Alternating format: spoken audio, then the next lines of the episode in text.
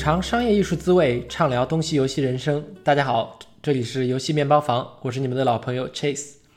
三月底呢，在旧金山还在乍暖还寒的时候，召开了一场空前的游戏行业盛会 GDC，全称是 Game Developers Conference，游戏开发者大会。虽然后疫情的经济和地缘政治等因素给游戏行业最近带来了层层的疑云，但我们仍然看到了一群求索的开发者试图改变和突破游戏创意的边界。越来越多的商业人士呢，也懂得识别游戏的内核。更多年轻的学生保持着热忱，努力地踏入这片为人着迷的领域。今天呢，我们就非常有幸地请来了三位嘉宾来为我们分享他们在 GDC 上的见闻和感受。所以话不多说，请大家欣赏今天的节目。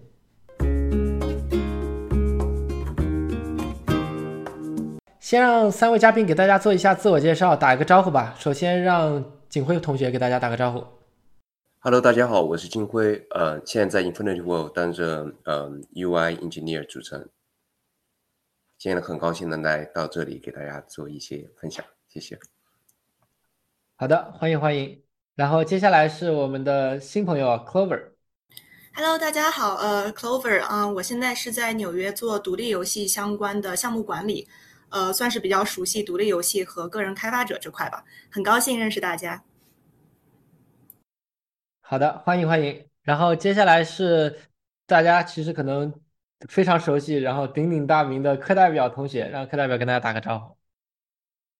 大家好，不敢当，我在游戏行业是一个小菜鸟，呃，我叫就叫我课代表就好了。我在腾讯游戏做增长策略和数据科学。我对流量、内容和电竞都比较有兴趣。对，非常高兴啊，请到课代表，因为课代表自己也是，呃，也是做这个自媒体相关的副业吧，所以挺挺期待和课代表能有一些这个今天能碰撞出一些不一样的火花。然后呢，对，再次欢迎一下。我我能稍稍纠正一下吗？就是不好意思，你说，它不是个副业，因为没有收入，它是一个爱好，它是啊，是是是是。对，那跟我们是一样的情况嘛，所以我们算是半个同呃全部同行，一半是在做游戏，另外一半是在做自媒体相关的爱好工作。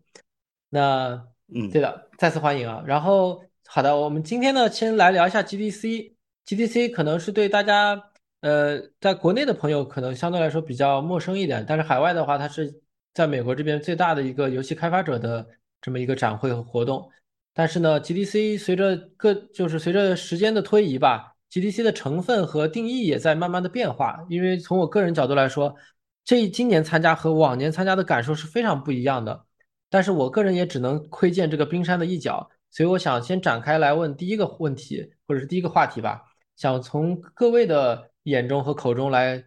来听到，到底你们觉得 GDC 是什么？呃，这个我们也可以按顺序来跟大家分享一下吧。还是那个金辉来先跟大家说一下。嗯，好的，就是嗯，因为我是从嗯当时在念书的时候，一四年就开始参加 GDC，然后直到一九年，因为后来疫情也没有参加，然后今年也是跟其实一样，就是疫情后第一次回到 GDC，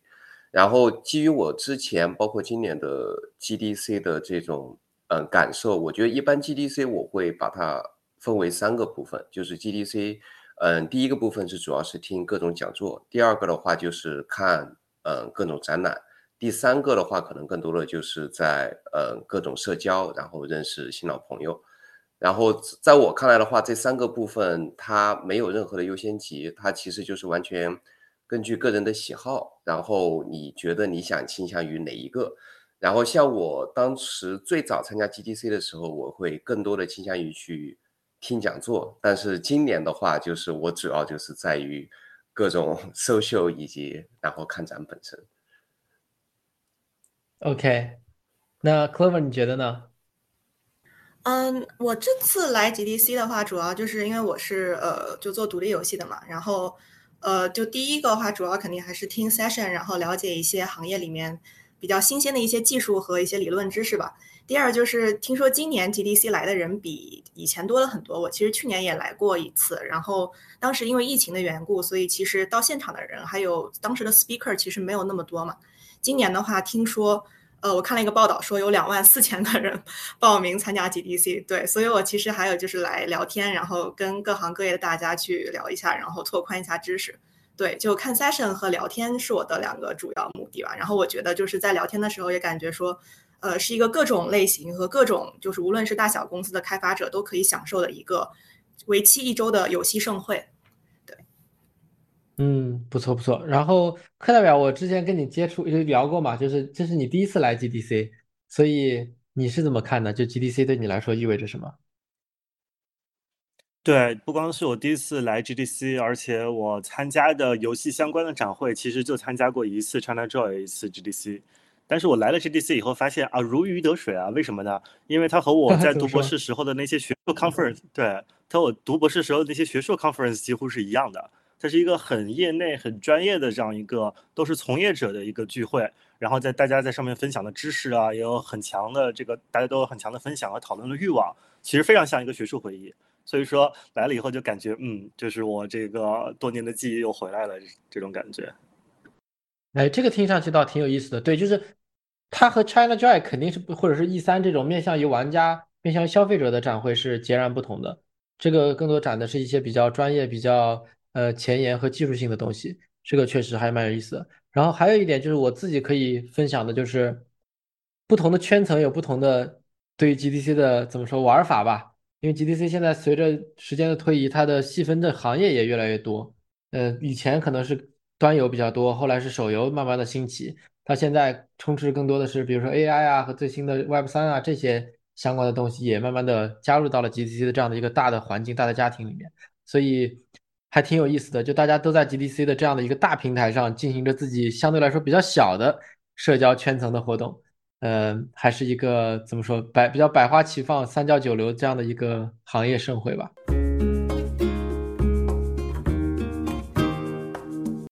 大家可能听出来了，就是我们今天请的三位嘉宾，他他们是有截然不同的这样的背景啊，就是有做呃设计相关的，有做独立游戏的，然后也有做商业或者是呃 UA 比较前沿的这些数据科学相关的工作，所以大家对 GDC 的收获和参与的方式也都不太一样。那就不免俗套的先问大家一个接下来的一个问题吧，就是你们参加了 GDC 的这些活动，今年对你们来对你们来说最收获最深的，或者是印象最深的一件事是什么？那我就先先抛个引子好，OK，嗯，刚才课代表他就是呃提提出来说，就是 GDC 其实和他往年参加的学术会议其实是很像的哈。然后对我去 GDC 的主要目的是就是去听 session 嘛。然后这些 session 呢，就是提前会放出他们的就是他们的 schedule，所以大家可以看到它的这个呃标题，还有各种呃就是它的 introduction，包括就是嗯 speaker 来自哪个公司，其实都可以看到的。嗯，不过我就是怎么说呢，就是听完这些 session 呢，实际上就是呃，因为它的 session 时间都是比较短嘛，基本上都是半小时到一小时，呃，除去前面的个人介绍和后面的 Q&A，所以实际上基本上精华会融合在。呃，二十分钟到三十分钟以内，对，所以实际上就是说，印象给我特别深刻的话，我现在脑子里面就是剩下，就大概会就是剩下一些这些 session 里面的一些 keywords，对，比如说呃，我印象特别，对我就直接就进入到一些 session 的这个就是内容里去了哈，就是我听的比较多的是 narrative 和 project management 的 session，然后。呃，就是 narrative session 的话，它其实就是讲说今年，呃，就是说他们各种公司就是做在在做叙事的时候开发出来的一些偏理论性的东西，嗯，比如说这个我当时听的第一个我觉得特别有印象，然后记了一些关键词的是他提到说，呃，就是做叙事的时候嘛，就是也其实是一个非常跟社会学相关的东西，就是你在设计角角色的时候，包括设计事件的时候。与其说是在设计角色本身，不如说是在以世界观为这个，就是以社会学的世界观来，就是说设计各个阵营和各个理念之间的一个，就是说冲突和合作。所以他就是说，当时是以吉勒迪斯科为这个，就是说例子，然后来讲述了，就是说，呃，怎么以一个从社会学的角度，然后来进行 storytelling 吧。对，当然就是听完这个 session 呢，我的脑子里居然就只剩下就是 sociology storytelling 这几个词。对，所以相当于就是说，在 session 里面听下来的东西，我基本上都就是只能记住一两个关键词，然后事后会去做一些 research 这样。对，所以如果现在提提出啊，GDC 我学到了什么或者印象最深的东西的话。那就是这些呃 session 里面的一些 keywords。我觉得今年的话，就是我觉得，嗯，最大的首先是自己的一个就是感受和一个收获来说的话，我觉得就是 GDC 还是一如既往的，就是是一个开发者的盛会。然后具体来说的话，我觉得很有意思的一点就是在于，其实 GDC 它对于整个开发者的社区的建设，它其实是在很多方面起到了非常大的一个帮助的一个作用。然后，嗯。因为怎么说呢？因为就是呃，以过去来举例吧。过去来说，我当时作为学生的时候参加 GDC，我最大的一个感受就是说，GDC 是当时是唯一的一个途径，但是也是一个最有效的途径，能让不同高校之间的学生然后能进行认识，然后在认识之后的话，能在接下来一年中能进行更深入的一个交流。就是按我之前的形容，就相当于是说从点连成线，然后再从线又连成面。然后，嗯，同理，就是说，根据不同的开发者，你所处的团队或者说不同的角色，然后 GDC 它其实是对于各个开发者是一个极其就是平等，然后极其一个友好的一个环境。然后你在参加的每一个，不管是 GDC 在看展本身，或者是说你在参加一些 party 啊或者什么，你会认识各式各样的人。当然，这这样的场合，大家不会说因为你可能是之前是学生。或者说你是刚刚入行，或者说你入行很久，然后就会有各种的一些就是社交上的规矩或者怎样。大家其实见面之后最热情的就是在讨论你这次来你想看的是什么，你发现有意思的东西是什么，然后你最近看到很有意思跟游戏开发相关的是什么，大家都可以非常热烈的进行一个讨论。然后今年我过来，我感觉就有一个很有意思的就是说很多有意思的对话，它是在呃。完全你没有就是刻意去追求的时候，你遇到有可能就是一个很随机的对话，或者是说你在排队准备买饭的时候，然后听到旁边人在聊，然后你就随机的加入进去，就这一些东西给我感觉就特别就是像游戏里面的那种潜在的任务，或者是随机的一些对话，然后你完全没有就是在。你的预期内，但是它完全会发生，而且每次发生的时候会有特别就是让你出乎意料，但是又非常有意思的一些结果。嗯，我就想 echo 一下景慧刚刚说的那个点，就是他刚刚说就像游戏一样，然后有各种支线任务，然后我想其实每个人头上都带着一个巨大的黄色感叹号，然后你跟他对话的时候就会。根据你的这个对话，在可能会展开个多种多样的任务，就是不是说来了以后有一个大的主线任务给你做，而是每一个人头上都可以展开各种各样的任务。然后我自己印象最深的也是就是，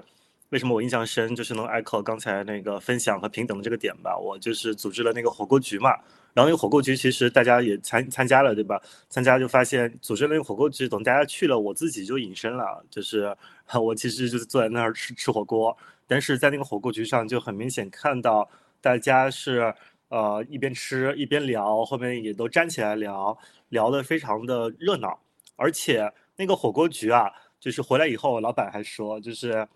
在这个世界上能把米哈游、网易、暴雪、腾讯这样各种各样的这个字节啊，就是各种竞队拉到一起 去去这个坐到一起的这种机会，其实不太多的。啊，那在这个 GDC，我觉得不是这个火锅的什么什么作用，而是在 GDC 的时候，大家确实都是抱着一个平等和分享的心态去的。大家放下了这个竞队的身份，而是就变成一个人，大家就是想去分享一些有意思的点，然后想去聊聊天。我觉得这个氛围是我印象最深的。嗯，对，这个特别感谢课代表的这个尽大力组织啊，因为我也觉得就是我不太确定在国内会不会有这样的氛围啊。就到海外以后，反而大家会更开放，然后开始去交流，然后对，也不像你说的，不存在所谓的竞争对手，所谓的这个其他的什么恩怨情仇啊，都先放到一边。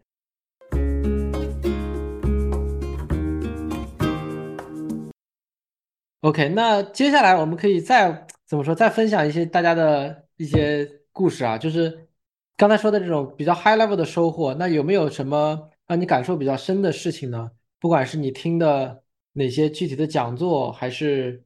呃见到了哪些比较有趣的人，包括是火锅局上还有什么其他可以分享的点？呃，OK，我先先补充一个刚才金慧提到的一个点吧，就其实我自己感受也挺深的，就是呃，刚才金慧说，就是来自各个学校游戏专业的学生，他们都会在 GDC 上，就是怎么说呢，感就是享受这个过程，可以跟各行各业还有各个就是学校的同学交流。对这个，我个人感触也比较深，因为就是我也是就是算半个科班出身嘛，然后也是和大家就是交流比较多，然后每年这个时间点就是。大家都像是就是非常就是就因为大家都会准备一个，就因为学校会有会有 booth 嘛，所以大家都会就是说以这个为时间点去准备一个 demo，然后就是说准备去去到这个 GDC 这个地方，然后往往就是说大家在展出自己 demo 的时候呢，就能得到别的学校同学的帮助，在未来的一年时间内呢，就是说可能大家会就是互相的彼此帮忙，因为实际上在学校以学校为范围的话，其实游戏专业是相当小的，可能每个学校也就。那么不到几十个人，对，所以实际上在 GDC 上也是一个各个同学们大家可以互相帮助的一个地方。我觉得就是今年也看到了很多大家交流下来以后说，嗯，之后有的项目要一起合作之类的，我觉得这个是非常难能可贵的一个事情。对，呃，然后就是有关 session 的内容，对，有一个给我印象还挺深的，就是，嗯。就就是怎么说呢？嗯，其实今年日本那边的场来的比较少吧，但是就是还是有一个，就是在看 calendar 的时候，还是有一个就是非常非常这个突出的是星之卡比的设计 session。对我相信，就是所有游戏界大部分游戏界的，就是说开发者看到这个 session 的反应，就是说哦，我想去亲眼，就是说亲眼去见一下他们的开发者，然后去听一下他们的开发 session 是什么样的。对，所以就当时就是说那个时间，我记得是早上十点半吧开始的 session。当我去的时候，已经整个会场的三楼已经排到阳台外面，排的就是我我我估算一下，可能至少有五百个人在那里排队。然后当时是真的是从来没有哪个 session 就排了这么长的队哈。然后。就所幸就是就非常非常有幸的，就是我前几天认识的几位老师，然后把我算在了他们团队里面，然后我就顺利的进去听了这个 session 吧。对，然后就是可以明显感觉到，就是说他们讲 session 的风格其实跟欧美的场不太一样吧，他们其实是会更加偏，呃，就是比如说就是刚才呃，就是呃。就是课代表提的这个学术会议一点，就是他们会非常就是点对点的，然后非常就是说像在日本分享学术会议一样，把各个点给给列出来。比如说，呃，他们这次的主题是说是卡比的想制作一个任何人都能享受的三 D 游戏，所以他就会基于这一个点，然后与其说是分享一个新的技术，不如说他们是把这个点就是说非常学术性的分成了几个 bullet points。对，因为那天我们不是也是私下聊的嘛，你跟我讲了关于碰撞体和跳跃的那个例子，让我印象特别深。你可以再跟跟我跟大家分享一下吗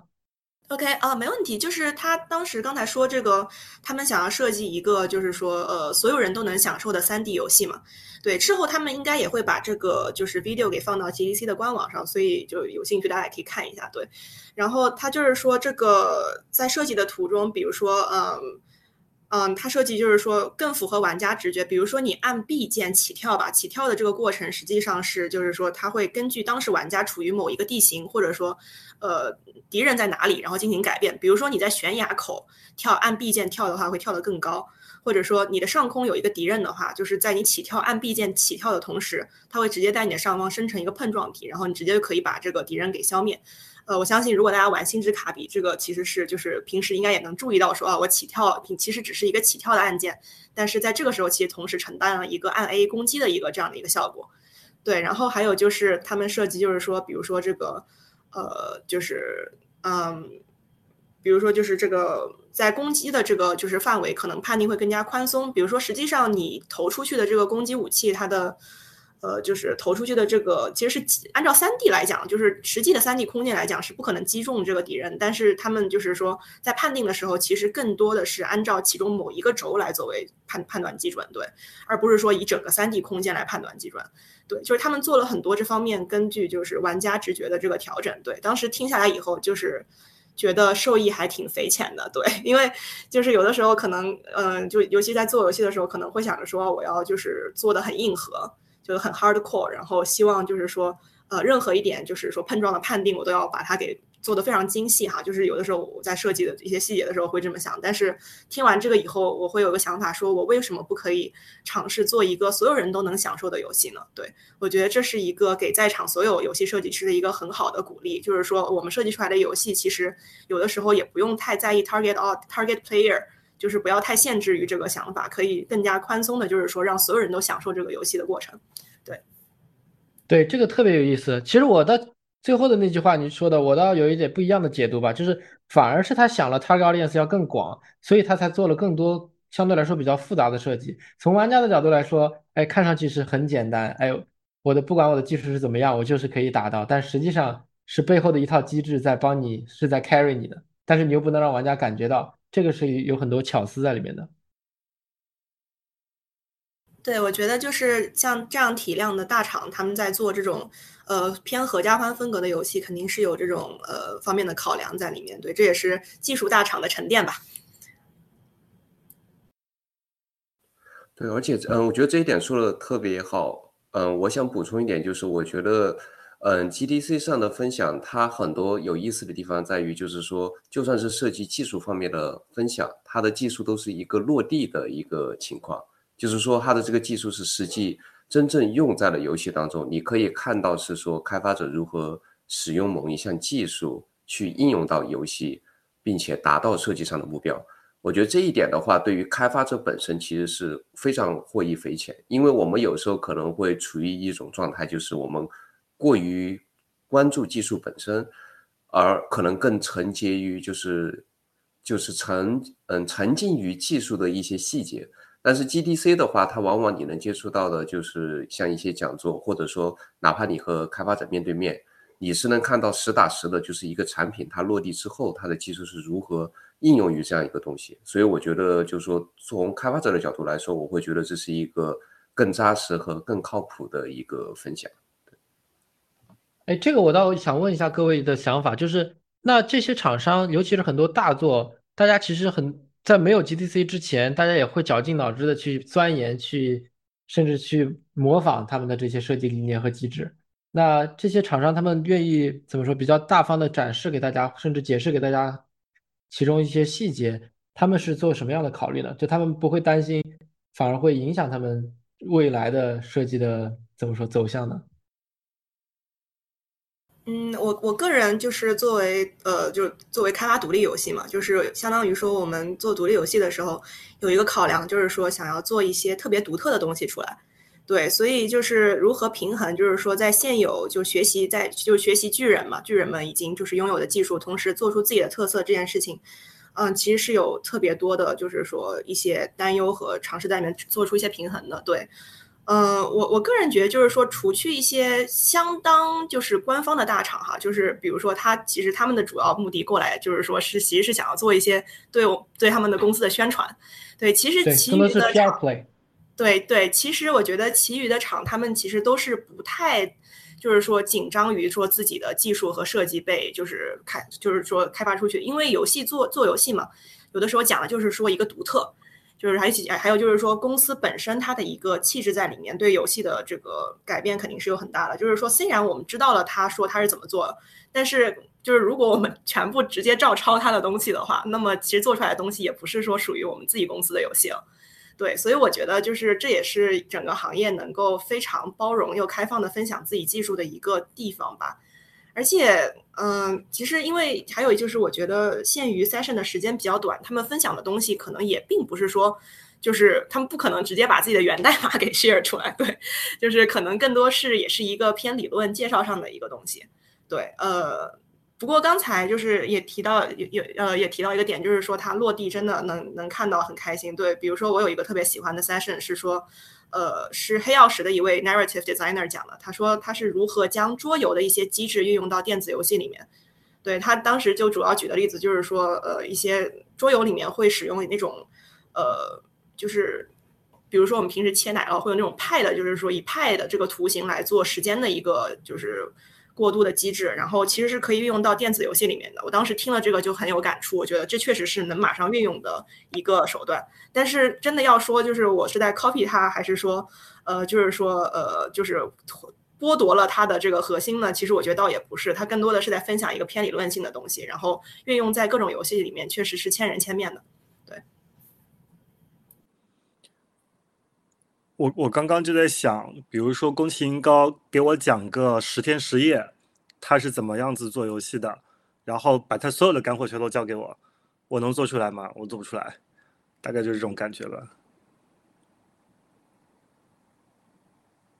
对，因为就我觉得，就算说你知道他大概原则上是怎么做，但是到执行层面，就是一个团队的实力，其实你要真和这些大厂的去比，其实会差距特别大。然后另一点的话，我也在想，就有时候有些公司他分享这一些，我觉得其实也是反过来，他是反哺社区吧。就是说，他如果觉得一个比较好的一个设计原则，尤其是一个比较新的一个领域，他这个时候可能更希望是说是。整个业界能在这一块能投入更多的力量，而不是只是把它就是限制在自己这样一个公司一个独有的领域。我觉得，如果从这一点来想的话，我觉得有些公司它可能也是基于这个原因，然后想去做一些分享。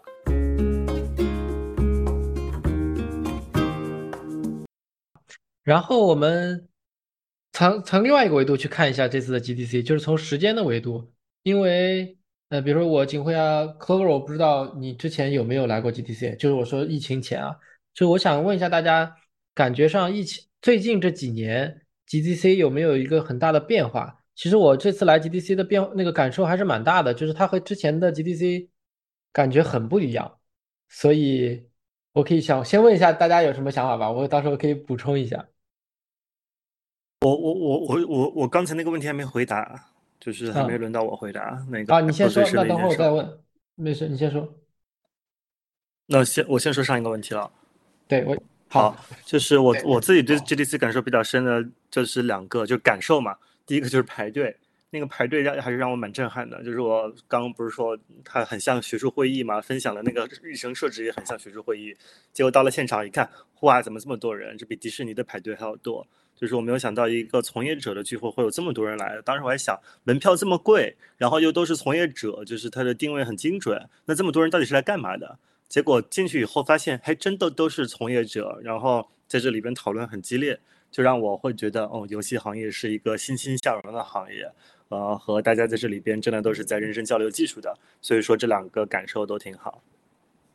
对，除了这些，而且这次就有，呃，每一年都有吧，今年也有非常多的。那个学生来参加，就这些票其实对于学生来说是挺高的价格，而且，呃，往年的话有很多学生是非常疯狂的在在找工作机会啊这些，但是今年的话，我也有一个很大的感受，就是因为大家也都知道最近的就业环境和经整个的游戏行业的经济环境也不是最好的，所以其实也没有那么多的工作机会让学生去找。但是呢，我以前我之前可能会觉得，哦，那因为这样的一个情况，所以学生会感觉比较的比较沮丧啊。整整个是一种愁云惨淡的一样的心态，但是反而让我觉得不一样的是，大家的心态反而非常的，呃，怎么说也不叫 chill 吧，非常的平和，甚至是很积极，就觉得哎，今年如果找不到工作，明年可以再看。我觉得这个心态是特别好的。然后大家还是不管怎么样，还是为了想要进入游戏行业，在做着自己的努力去跟大家 networking 啊，而且没有任何功利心的去 networking。所以这个让我印象特别深，就是学生的这些比较朝气蓬勃、非常积极向上的心态，还是挺感染我的。OK，啊，就是刚才呃 Chase 提到，就是说这个开销确实比较大哈。然后呃，其实就是我我问了一下，我打听了一下，其实很多学校对于就是来 GDC 是给报销 报销费用的，对。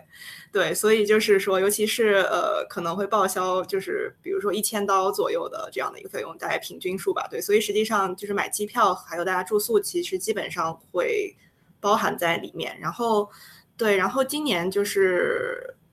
感觉，我觉得可能是就是说，因为 GDC 气氛也比较火热嘛，然后大家也是就是因为疫情，其实我觉得更有，就是除了找工作以外，还有一个很重要，就是因为疫情，大家都被关在一个限定的一个区域内。就是其实大家无论是旅游也好，还是出去交流的都比较少，所以难得有这样大的一个盛会 GDC，就大家都很兴奋。对我觉得这也是让大家这个就是感觉都比较平和的一个就是感受吧，就是难得有一个机会，难难得可以参加一个 party 的感觉。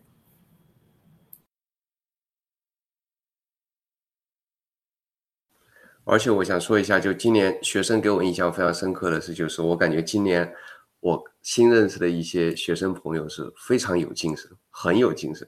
然后就是怎么说呢？就是，呃，因为我呃来 GDC 每天基本上会参加一些就是不同的可能一些 party 或者一些聚会，就在晚上的时候，然后就有几批不同其他学校的学生，然后我在这几个 party 我总能找到他们，但是实际上并不是说我们是一起去参加的，就是完全只是能在 party 上碰到，但是我能看到这就这一批学生就是。他们之所以就是会参加不同的 party，也是一个可能是就业方面的这个压力的考虑。但是相比于就是我们当年学生时代，我感觉现在这一批学生就是很有精神的去面对这种压力，然后去试图去找到一些解决的方案。就比如说能否去通过 GDC 认识一些可能对自己求职有帮助的一些事情。但另一方面的话，我也感觉就是说，呃，就像 Clover 提到刚才，其实我感觉他们学生。其实交流的时候，还是会真正很平静的想去，就是交流他们现在做的一些东西，而不是说真正也感觉非常急躁的，就是他交流只是交流哦，面试啊工作的，他也是会就是很认真的，也是很热情的，就说我们现在最近在做的，或者说一些游戏我正在玩的。然后另一点的话，就是引申一下，就也是我今年 GDC 我印象比较深刻的，而而我从。这群学生当中，我也能看到了，就是今年就是 AI 这一个话题。然后我在 GDC，然后看到了很多，就是虽然可能不是是官方上的一个讨论，但实际上你在和不同的开发者的交流当中，然后你能看到很多人也在讨论这样一个话题。当然，我相信现在大家肯定很多都已经看到了各种媒体关于 AI 的报道。但是 GDC，我对于这一个印象深刻是，第一就是我已经看到有一些嗯学生像。有一位我记得是 NYU 的，他们做了一个 demo，他们其实已经就把 ChatGPT 然后应用到他们在做的游戏的一个 demo 里面，然后给我的一个感觉为什么深，就是我感觉就是与其说可能大家更多的还停留在讨论或者说感觉绝望，但是像这些呃小孩儿，他们其实就直接就是已经在尝试去用了，就是没有可能太多的就是说去考虑是否焦虑或者考虑那么多问题，他们就在看这个技术现在。已经能融合在 demo 里面，那现在能做到怎样的一个程度？这一点的话，我觉得其实对于就是我们已经工作做了几年的人来说，我其实是很喜欢这种就是精神，就是说对于新的事物，其实更多的就是说咱们边使用边探索，然后也不要就说犹犹豫豫或者是讨论太多更多虚无的东西。然后这一点，我觉得是反而从他们身上我感受到了这样一个动力。然后另一点的话，嗯，就简单说的话，我也感觉就是说，嗯，我接触到的这一次 GDC 讨论 AI 的人，给我最大的感受就是，大家都是真正在尝试这个技术或在使用这个技术，就是停留的都是在实际操作的阶段，然后去讨论这样一个东西，可能对于游戏行业接下来它未来的发展可能会造成怎样的一个影响，然后也是很务实的，嗯，这样的一个。就是怎么说一个态度，然后让我觉得很有意思，对，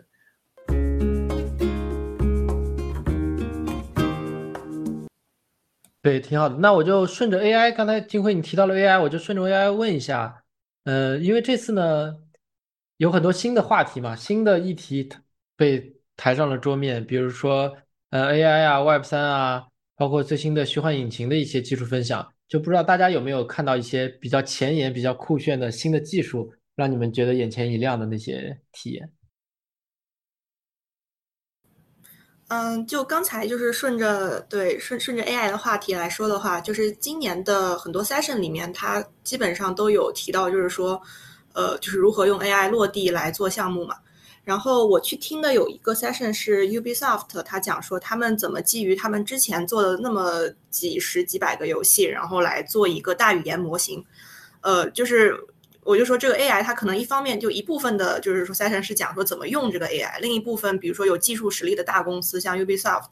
他们其实已经就是说在内部说想要训练一个自己的 AI 出来，对，然后就他在这个 session 是一个 narrative session 嘛，他就讲就是说他们如何利用以前的这些对话的历史对话，然后去呃生成一些未来的 NPC 的对话之类的东西，对，但是同时他也提到就是说。呃，未来也有很多的这个需要调整的地方，因为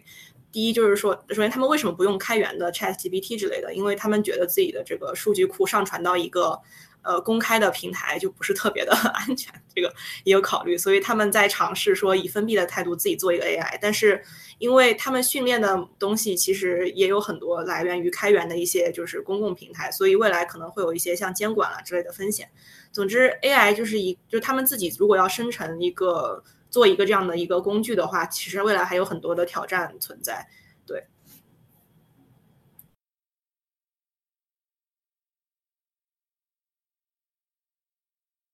我说一下吧，正好我对那个就是 AI 这里边有很多各种各样的思考和研究，但是很遗憾的是，我是做增长的，我不是做游戏开发的，所以说我自己的判断确实是 AI 会在游戏开发这里边有很快的落地和直接的效果，但是在增长这里边暂时还没有看到很大的东西，有一些小的东西，但是没有什么大的东西，呃，所以说一方面我对开发那里边的进展吧。感到鼓舞。我一个比较深的印象就是，很多时候国内的厂商还在讨论怎么应用的时候，在 GDC 上已经看到了大家真的把它用起来了，和已经往前在走了。啊，我们也收集了一些公司吧，就是他们是在这里边怎么做的。呃，在增长这里边，所所以这里边就让我觉得很鼓舞，然后也希望大家走得快一点，呃，做一些真的有用的东西出来。但是在增长这里边没有 AI 带来的这么大的一个兴奋点的情况下，嗯，感觉很多时候大家还是在现有的这些场景下试图的去解决一些，呃，怎么说呢？就大问题感觉已经解决的差不多了，然后小问题和新挑战，大家没有什么特别好的方法，就是在不断的还是在不断的思考碰撞。所以对我来说，可能最大的收获反而不是在会场，而是在线下跟很多 UA 从业者，包括我去了 Unity 跟他们的这个广告的很多工程的人啊，就是有非常深度的聊天，感觉是有机会的。但是这里边就需要游戏厂商、广告平台和这个流量提供方有一个非常深度的技术和算法的合作。就是大家如果只是通过呃商务啊，或者说是运营去对接，基本上机会不多。还是需要一些更技术的对接吧。哎，这个麻烦课代表帮我科普一下，因为我个我之前没有太 follow，比如 AI 在增长上的应用，我觉得 AI 在增长上的应用应该是非常怎么说，很直白、很 straightforward 的这样的一个体验啊，就是关于哎竞价呀、整个 bidding strategy 啊，然后整个那个 LTV modeling 啊这些，完全是可以交给 AI 去做的。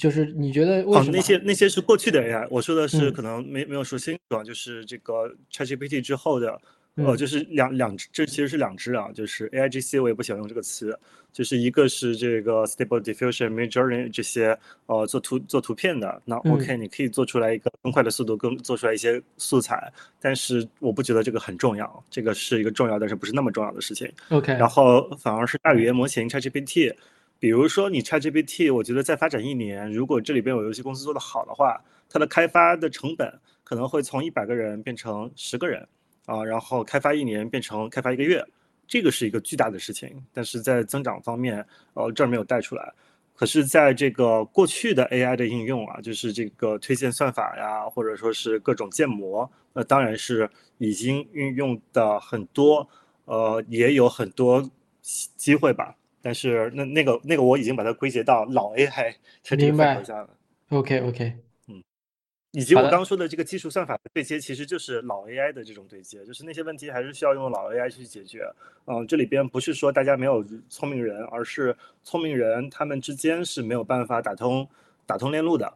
所以说，就比如说我们隐私，我这就稍微再多解释一点点吧。就是隐私政策，它它是把大家的这个链路给打断了，对吧？你在你哪怕在一个平台上对用户再怎么理解，你见到一个流量，你也不认识这个用户。所以说我刚刚说的数据和算法，呃，这种技术更深度的合作，其实就是大家想方设法的在尊重用户隐私的情况下，把信息整合到一起，从而让整个链路变得更高效。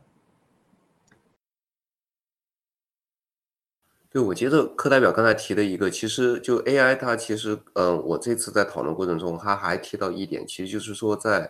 呃，项目管理这一块，它其实也是有巨大的潜能，但是现在也没有就是说太多的落地的一个应用。就是说，为什么这么说呢？就是说，你可以看到，其实现在，呃，从开发者的角度，很大一部分的成本都是来自于项目上的管理以及交流沟通，嗯，成本的这样的一个问题。而很多时候你需要面临的就是如何在巨量的信息当中找到最新的、最准确的信息，而且对你的当前的就是你所做的工作能有巨大的帮助。而 AI 的话，其实现在你可以看到微软出的就是它最新的关于办公的这个 AI 的这一套理念，其实就是说你可以想象在未来，呃，如果说我在一个一千人的团队里面，如果团队规模还是一千人的话。而我需要讨论说，哎，谁知道昨天会议在讨论某一个设计 A 的问题，最后的讨论结果是什么？你可能甚至就可以以这种方式去询问 AI，然后直接就可以把最新的信息给你推送过来，而你不需要去借助询问一个人，然后连环跳跃问好几个人之后，最后来确定说这是一个最终的一个结果。我觉得就说光从这一个方面，就不说对于开发内容本身，光从这一个方面，其实。我也能能看到，就是说它接下来可能会带来的一个巨大的一个转变。嗯，这个还挺让人兴奋的。然后，反正既然大家都说到 AI 了，我也可以分享一下，对于我这做产品的角度来说，AI 一个比较令人兴奋的，这倒不是完全是从 GDC 这边的见闻了。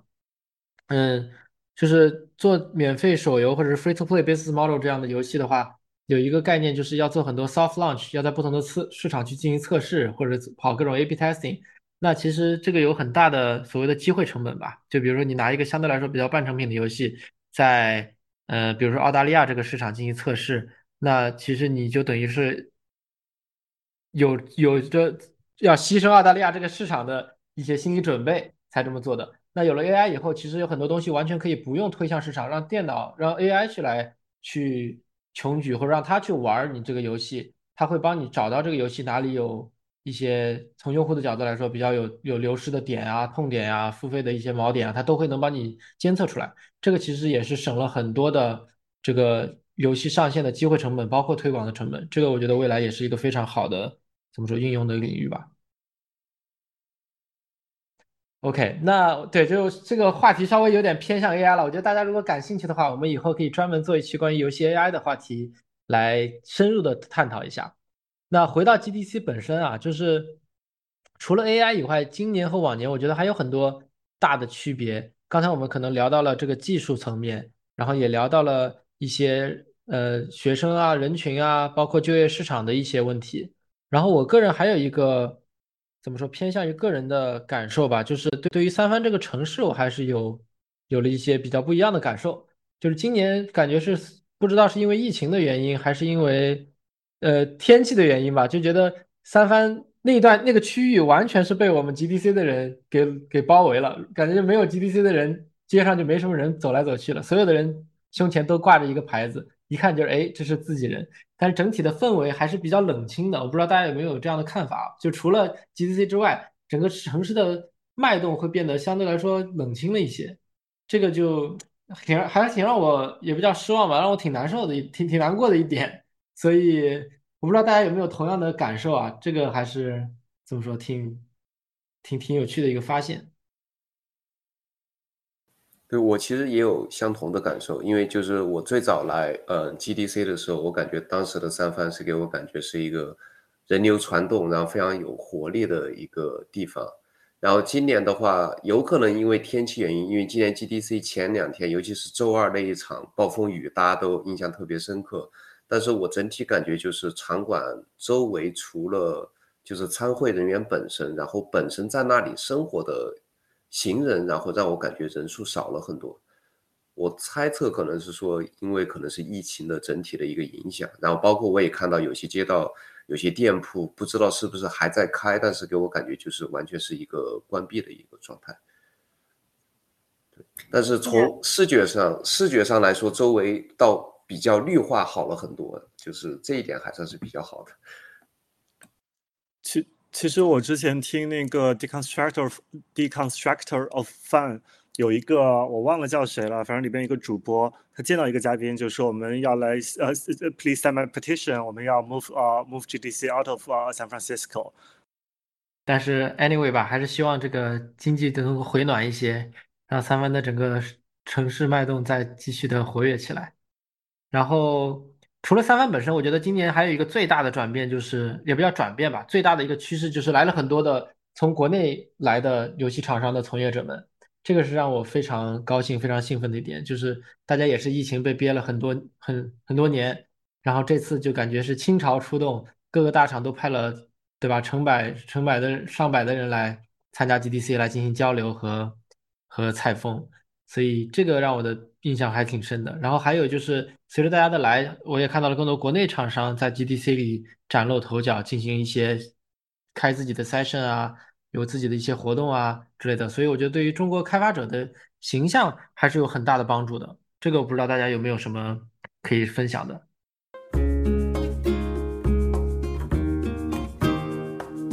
好，我就我就分享一下，就是说我这次看到了，就是呃，腾讯云它一个音频的一个分享，其实让我印象特别深刻。然后它的一个音频的 demo 分享本身是啥？就是说是嗯，基于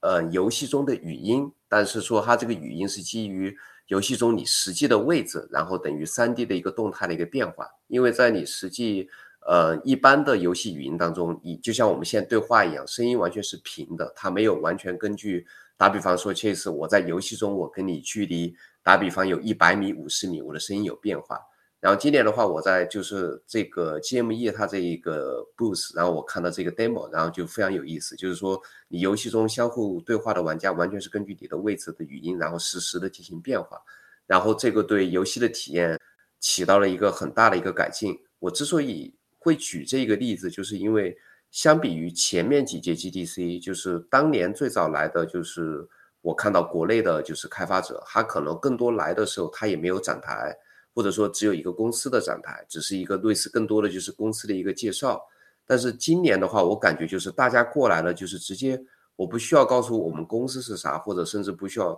强调我们是中国的公司，就直接就说这是我们做的一个游戏，或者说这是我们做的一个产品、一个服务，就是更实际的，就是说这已经是出来的一个东西了。然后这一点让我就觉得就。怎么说就很有意思，就是我我感觉不需要再刻意强调说我是大洋彼岸过来的一个就是游戏厂商，而是更多的就是这是我的一个东西。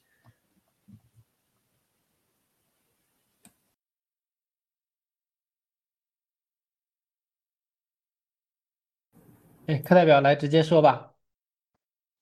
我我没有一个整，就是我没有办法进行对比啊，没去过之前的，但是我自己感觉。呃，一个小的点就是我参加了司内的一位同学的分享，呃，他在一开始呢，就是说我们非常短的介绍一下公司，因为我必不得不介绍，然后他去介绍了他自己的那些干货，啊，这就给我两个感触吧，就是就其实这种刚刚景辉说的，真正能建立我们形象的，不是我们去举着一些大旗说什么文化输出啊，中国怎么怎么怎么样，没有用，真正能建立我们形象的，就是我们去分享干货，我们去给大家好的产品。然后我们去给大家一些有用的知识，这个是最拉好感度的，其他的东西都没有用。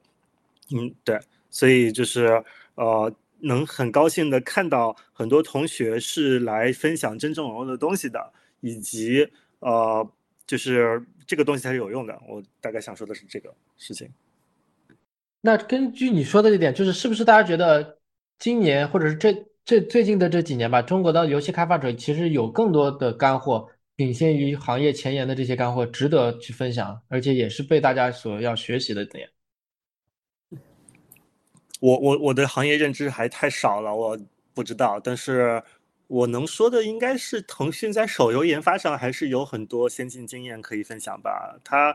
你你说比起叙事啊，然后怎么做三 A 啊，那肯定是差得很远很远啊，包括一些玩法的打磨等等。但是它在手游的这个工业化体系。和手游面对的独特挑战，其实直接说吧，我我我听了两场，一场是这个光子同学去说他在这个呃大地图开放世界大地图的时候，怎么样子去解决呃不一致问题的呃分享啊，讲得很深，而且是从非常原理的角度去拆解。然后一个是暗区突围，他说怎么样子在次时代的手游上呃有一个好的体验，包括这里边光影的设计啊、枪械的设计等等等等，都是很干。啊，我觉得这些东西，如果说你不去开发一个手游的话，以后可能是没有遇到的。那你说技术先不先进，大家都有一些自己的理解，但是这些经验应该是宝贵的。相信对于国外的大厂来说，他也愿意听。如果他真的要开发一个手游大作的话。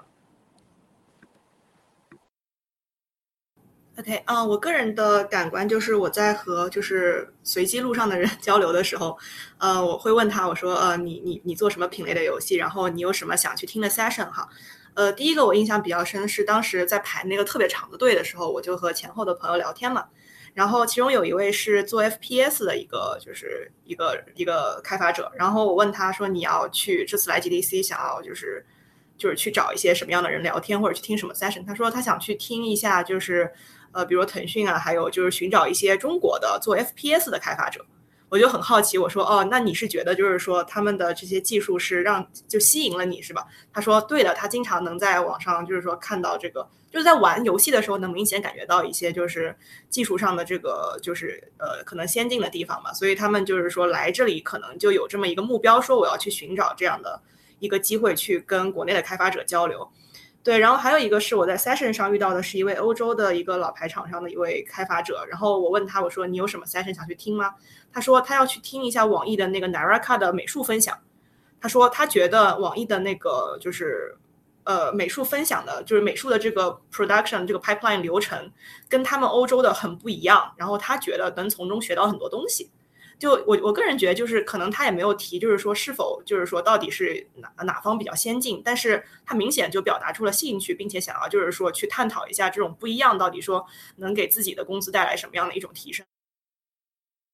另外，我也想补充一点，就是关于就是这一次来嗯中国的开发者，然后关于就是移动游戏的一个技术的开发，然后这一次在跟其他的开发者交流的过程中，就大家也有提到，就是现在。国内嗯，游戏他们在对于跨平台，就是说基于 PC 和移动平台项目的这样一个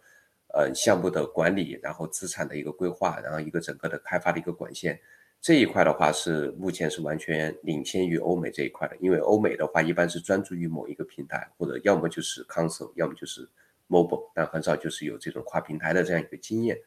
啊，这一点的话也是，就是目前就是我这次所听到的，就是大家对于国内的这样一个技术分享，大家很想了解的一个地方。然后最后的话，我也想分享一个小的一个就是故事，是之前在几年前的一三的一个小的一个见闻，然后也相当于就是侧面的反映，就现在国内开发者和游戏厂商就现在海外的一个形象的一个变化吧。就几年前我当时在一三的时候。曾经在会展，然后看到了国内来的游戏公司展出的一个就是，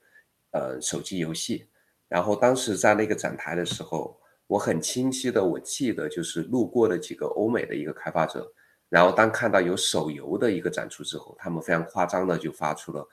你们是认真的吗？竟然是手游会在这里？”然后，但是我敢很肯定，就是现在这样的一个就是场景是不可能再发生的。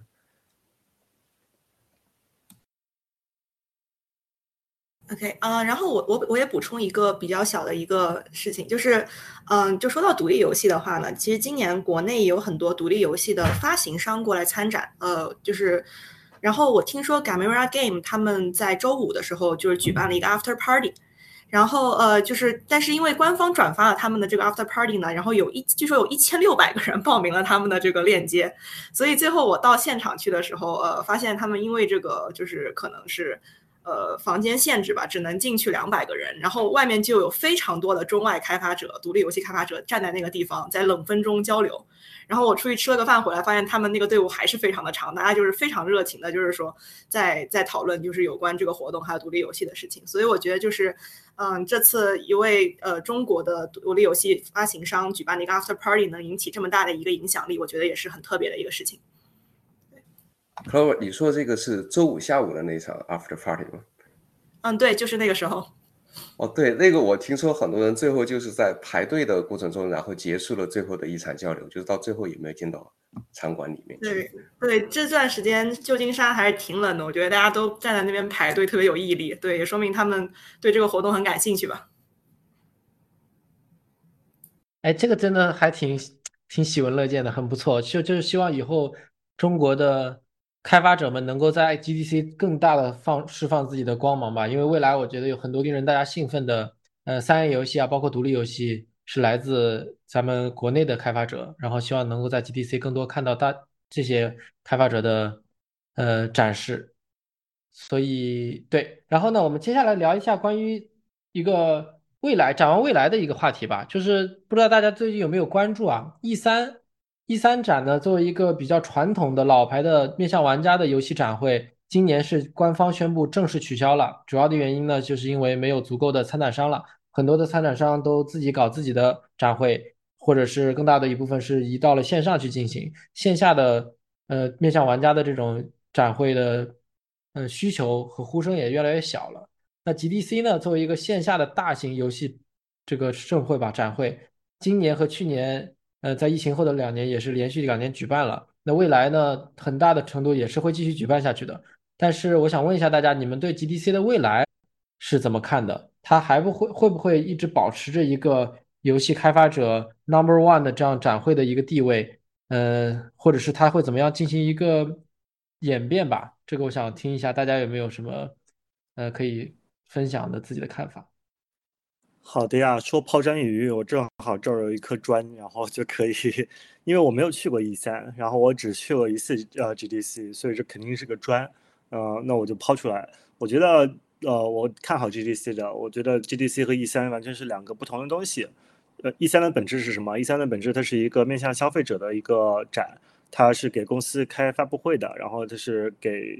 就是呃，给这些公司试图在那上面做一些 user acquisition 吧。但是我们都知道，在现在这个时代，线下的这些呃呃 event，它 user acquisition 的呃效果是几乎是没有的。那你发布会是不是需要等到 E 三开，或者起码说大家对 E 三从游戏玩家对 E 三的这个期待度来说有吗？我觉得早就没有了。所以说，它面向一个 to C 的 event 就是没什么价值了嘛。那但是 GDC 这种交流的场合，我觉得是越来越重要了，而不是说越来越不重要。它就是一个行业的聚会。我们刚刚聊的那些东西都说到了，呃，很多这些聚会和交流没有 GDC 的这样一个场合就不会发生。那我觉得，如果它能给大家持续带来这样的价值的话，那它应该会越做越好。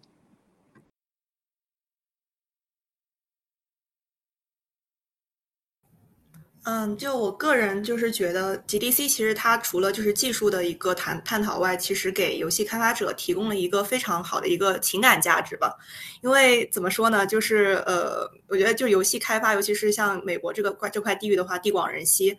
嗯，就是平时大家做游戏其实都是相对怎么说比较孤独的，然后比可能是跟自己公司或者说比较小的一个城市的圈子哈。嗯，简单来讲，比如说纽约，它如果开发独立游戏的话，它也是有一个就是小型的一个圈子的，就经常会做 play testing。但是就是其实是没有一个特别大的场合说能够把大家聚聚集在一起。所以我明显感觉到，就是说，就是我我这些朋友们参加完 GDC，整个人的这个 passion 都变得 非常的高，然后感觉是起到了一个充能的一个情感方面的一个作用。对我觉得就是大家就相当于说非常期待说明年再有这样的一次机会可以跟大家见面，然后起到一个这种就是说激励自己创作的一个作用吧。所以我觉得就是对，可能就是它的未来还是会相当欣欣向荣的。对我非常同意，而且我会更觉得，就是说 GDC 它其实应该会发展的，就是说规模会更好或者更大，因为我觉得就是疫情这几年，就是其实已经验证了，就是通过远程的这种交流，它的局限性，它的各种限制。而今年 GDC 它火爆，也是再次因为大家就是体会到了远程的各种的这种不便，所以大家更加意识。到面对面的这种交流，它所带来的各种的，就是更多的这样的一个价值。所以，我我觉得来说的话，就是从这个产业来说的话，GDC 它应该不管说就是未来游戏本身会变成什么样，但作为一个开发者的交流大会，它的这个价值只会是越来越重要。听上去，大家对 GDC 的未来都是非常的看好的。那问一个私人的问题，就是今年参加过了以后，大家都说，哎呀，好累啊，连着五天 social 和参展，真的特别累。那明年你们还来吗？明年我明年如果我去 GDC，还能看到三位吗？我不光来啊，我还会带更多的人来。你你还会包两场火锅局吗？我我我可能办一场收两倍的钱。这次我是贴钱办的，就是没有欠。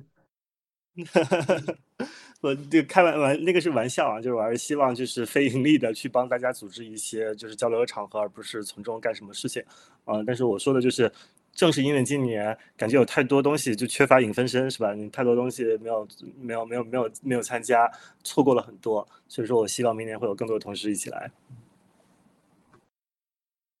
呀，我我也肯定会来。首先就是这个饭局很吸引我哈，就是能有一个机会和大家一起享受美食的这个机会，嗯，还是很难得。然后就是，尤其是旧金山在西海岸嘛，我觉得就我个人在东海岸，所以呃，其实比较难得有机会能跟西海岸比较多的娱乐公司的大家一起交流。对，所以我觉得我这也是我去西海岸和大家聊天的一个机会，我是肯定会来的。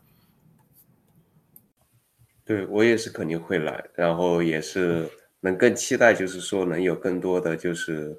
嗯，这种见面和聚会。而且我也觉得，就是我目前感觉，其实像刚才课代表提，就是我也会很期望说，就是 GDC 它的举办场地能否有一定的改变。因为现在普遍感觉就是三藩这样一个环境，它其实特别不适合，就是说 after party，就是它的不管是地理位置，然后还有现在的这个它的城市的这个治安的这个恶化程度。我的话肯定也是，就是因为平时大家工作都挺忙的嘛，其实偶尔去参加一些这种展会，和大家交流一下，用刚才 Clover 的话说了话来说，其实是一种充电的过程，就是你把自己的视野打开了以后，哎，再回到自己的工作中，发现你其实会有更多的灵感和更多的动力去做你的日常工作的，这个还是挺好的，因为你我觉得是就是把头埋得太深是有利有弊的，所以偶尔开开视野是对整个对你其实。怎么说？日常的推进会更有效率，这个是特别好的。然后，包括我们是作为在美国的这个华人游戏从业者啊，其实多和像课代表这些来自呃哎国内的一些游戏开发者去交流，让我了解一下另外世界另外一边游戏开发者的状态，还是挺鼓舞我们的。就是互相学习、互相充电的一个过程，这个是特别好的。就我个人来说，哪怕没有展会，我也是会来的。嗯。嗯，我插播一个小广告吧，就是 Chase，你这个面包房的那个粉丝群就是一个很好的这样的一个渠道。但是我觉得大家可能有的时候在交交流沟通上看到了这方面的价值，可能还不够主动。我还是挺愿意和你一起做一些这方面的桥梁的，就是帮大家去组织一些主题分享啊，或者怎么样，就是降低这里边的社交压力吧。但是可以给大家创造一些类似的就是交流场合，或者说是交流的渠道。嗯，尤其像国内的 UA 和美国的 UA，我觉得，呃，就从我个人角度来说，我是特别希希望看到大家有更深度的交流的，和我需要这样的更深度的交流。嗯，哎，这个可以搞起来啊，就是明年对吧？咱们先把这个话先放在这里，除了火锅局以外，我们可以搞一些比较正式的线下的活动，呃，以就以我们两个的组织的名义来来搞一些，我觉得是挺好的，把中美的交流促进起来。OK，那非常期待。对，啊，金辉你说，我我就说我非常期待。对，呀，我也是，我就期待一下大佬们组的局了，就我就负责参加就可以了。我刚刚比了一个手指大拇指，但是我发现这是一个博客，所以说对，非常期待，我也很愿意做这些事。如果大家有愿意一起做的话，也很希望做。对，这个我觉得应该是。我可以假设，可以想到大家应该会有很大很高的热情。明年我们可以去筹备一下，对。那么，对，非常感谢，三位今天倾情的分享关于 GDC 的 GDC 的一些见闻啊。然后这个活动我们大家肯定是会继续参加下去的，也希望更多的听众朋友们呢能够参与进来。如果大家有对 GDC 感兴趣的任何的话题，或者明年你也有哎心里埋下一个种子，明年也想来，会可以非常欢迎告诉我们。然后我们甚至可以做一些像刚才说的一些，哎，我们私下的 after party 啊，或者一些分享的活动，所以也能很期待的见到各位在 GDC 上，就是跟大家去 meet up 吧。然后因为时间的关系呢，今天的这个这期的播客节目就到这里了。然后再次感谢景辉课代表和 Clover 三位的分享。然后希望大家能够在自己的日常的工作和生活中越来越越来越顺利吧，越来越开心。然后明年咱们 GDC 再见，谢谢大家。